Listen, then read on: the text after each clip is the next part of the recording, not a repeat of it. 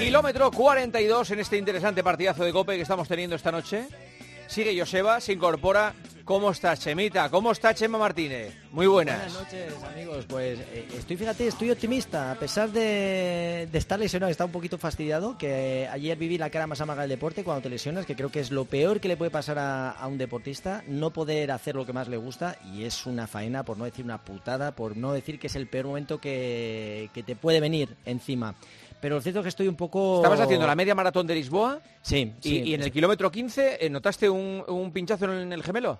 Bueno, eh, lo cierto es que llevo to- to- llevaba toda la semana con, con molestias. He estado entrenando, tenía molestias y soy demasiado... Los deportistas tenemos el umbral del dolor demasiado alto. Entonces, ¿qué pasa? Que hay veces que te molesta y sigues entrenando. Y durante la semana tenía molestias, entonces eh, me vi en la carrera que salgo del puente, salgo primero y salgo enchufado, me pongo a 20 por hora y entonces se me olvida dolores ni molestia ni nada. Y la lesión, eh, cuando estaba empezando a correr, notaba una pequeña molestia.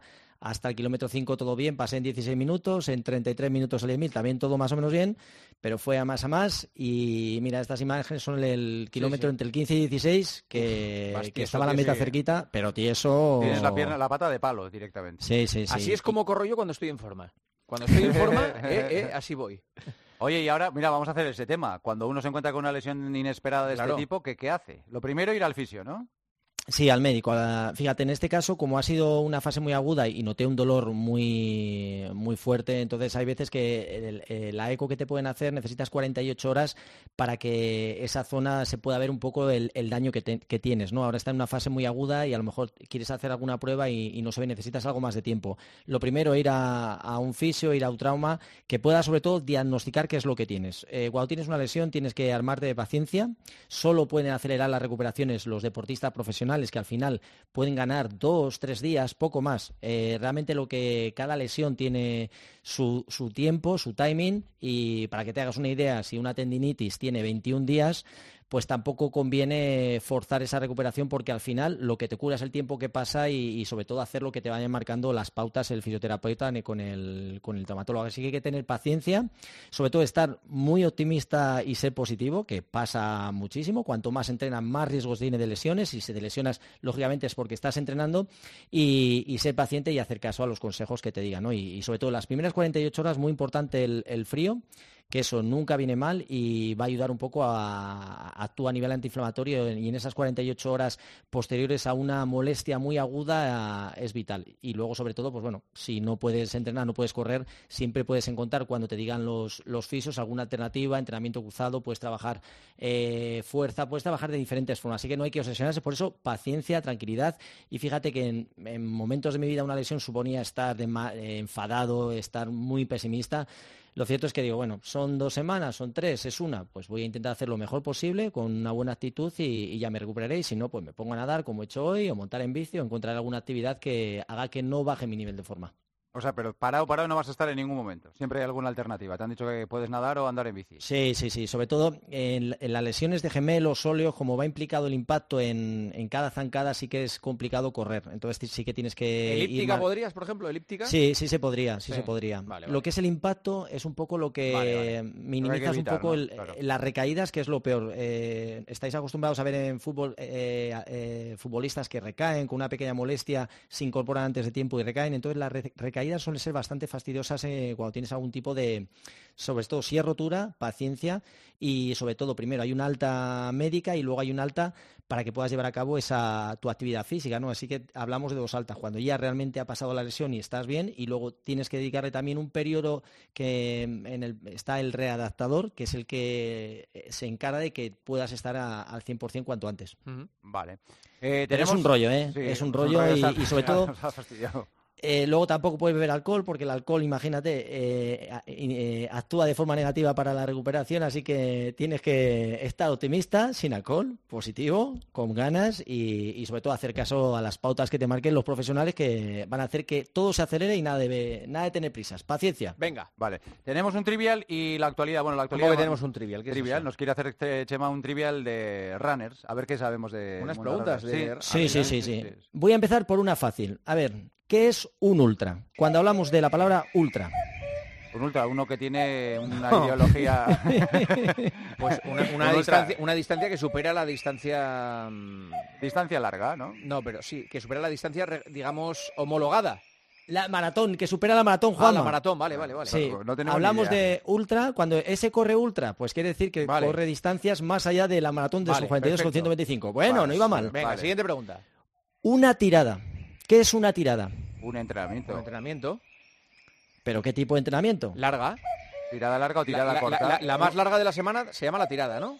Muy bien, eso. Es una has tirada, un tipo ¿eh? de has entrenamiento largo. No, si yo la teoría me compré un libro y me la sé, pero el Que problema- no, os pase, que no os pase lo que me pasó a mí en Perú, que estaba dando una conferencia y dije, yo los domingos los utilizo para hacer tiradas. Entonces, tirada quiere hacer allí es, ¿Ah, sí? eh, todo sexual. O sea Ah. que, o sea Bueno, que, puede ser en también. función del país varía la, la palabra tirada, pero Vale. en cualquier caso hay que hacer una tirada. a Es como en. Argentina. yo- vamos a, a ¿no? coger, Coger. vamos a coger, no se puede es. decir coger. Igual, Venga. igual tampoco mentiste, ¿eh, Chema? Vale. Bueno, bueno. Venga, siguiente pregunta. Kilómetros basura. Kilómetros basura, kilómetros basura. Los kilómetros que no te aportan nada. No, hombre, ya, eso sobre- se, se sobreentiende, pero... ¿Qué exactamente- tipo de kilómetros serían esos? Pues los de ¿Qué recuperación o así.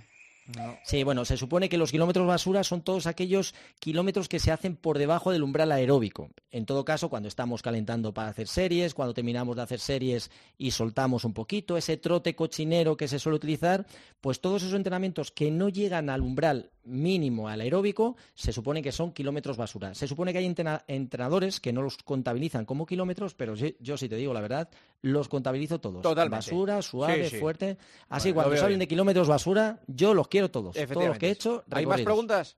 De momento no. Tres, que viene tres cada alguna Ah, más. vale, vale, perfecto, perfecto. Vale, vale. Hemos tenido maratón en Chicago, ¿no? Sí, Benson Kipruto 2.04.23 y Ruchengetic, la chica 2.14.18, que se ha quedado a 14 segundos del récord Carrerón. del mundo. ¿eh? Ojo, Carrerón. Y, además, pasó la... la media con récord, ¿eh? No, nadie había hecho una media maratón en un maratón eh, con la velocidad con la que ha hecho esta keniata. Una hora cinco, ¿eh? Qué locura, qué locura. Y decir que Kipruto no es el Kipruto que ganó en Londres, que como ya nos hemos perdido con tantos africanos, desgraciadamente ya es difícil, difícil seguir la pista. Pero un carrero en dos horas cuatro y lo de Chegetic, una auténtica pasada. Oye. Segunda mejor marca de, de la historia de maratón, dos horas catorce, que Eh, es una auténtica burrada. El otro día me quedé con ganas porque eh, intuí en el último kilómetro 42, que nos quedamos sin tiempo, que quería rajar un poco de los influencers eh, que hay en las redes eh, con el tema running. Sí, pero es un, tema, es un tema que vamos a analizar detenidamente porque la influencia de los influencers en este caso es peligrosa, ¿verdad? Es lo que Sí, quería, o sea, yo- que quería llamar- sobre todo, atención. Fíjate, cuando estamos hablando de ultras, ¿no? De banalizar los objetivos. O sea, a día de hoy yo, yo estoy, soy un poco reacio, estoy en contra de, de frivolizar con, con los retos. Es decir, no todo el mundo puede preparar Ironman, no todo el mundo puede hacer maratones todos los días, no todo el mundo puede hacer eh, carreras 200 kilómetros y sobre todo hay que tener en cuenta que puedes plantearte un objetivo en función de tus entrenamientos, de, de tu ritmo de vida y estamos acostumbrados a, o estamos viendo últimamente demasiada gente que se, bueno, influencers de que se meten en el mundo del deporte, que banalizan todo ese tema y que cualquier persona puede hacer cualquier cosa y no, lógicamente necesitas un entrenamiento. Entonces yo no quiero frivolizar con el tema de las maratones, que es una distancia que hay que entrenarla, igual que si haces una prueba de ultra o igual que si vas a correr eh, a la montaña, en cualquier lugar creo que hay que ser respetuoso con los objetivos que nos marcamos, que hay que ser prudente, que tienes que entrenar y cada vez que afrontes un objetivo eh, tienes que estar lo suficientemente preparado. O sea que al final eh, en- interviene la salud y no cualquier persona pues puede andar diciendo pues eso, que puedes hacer hoy un ultra, mañana una prueba de 300 kilómetros. ¿Pero ves muchos que- o qué? ¿Ves muchos? Sí, sí hay, sí hay. Y te encuentras ahora ¿Y muchos que? ¿Y con muchos seguidores? Sí, sí. Desgraciadamente con demasiado seguidor y personas que, pues eso, que hacen una maratón, la semana siguiente hacen otra y, oye, puedes preparar una maratón en cinco meses. No se puede preparar una maratón de cinco meses. Necesitas estar preparado, necesitas tener un bagaje, necesitas haber corrido carreras de 10 kilómetros, alguna media maratón.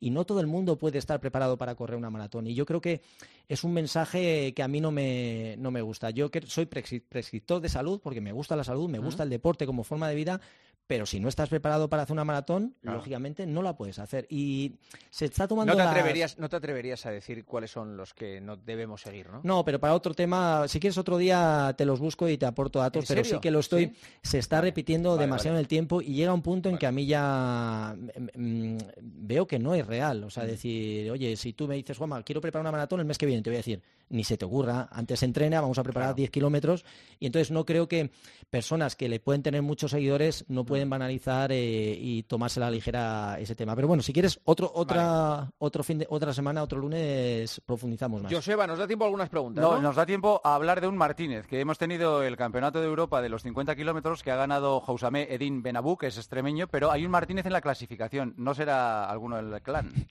Mi hermano, Joseba. ¿En serio? Mi hermano, ¿qué te parece? Repasando la actualidad, eh, tenemos eh, que han quedado tanto el equipo masculino como el femenino subcampeones de, de Europa en la prueba de 50 kilómetros, una prueba que se ha hecho en, en Sotillo Ladrada.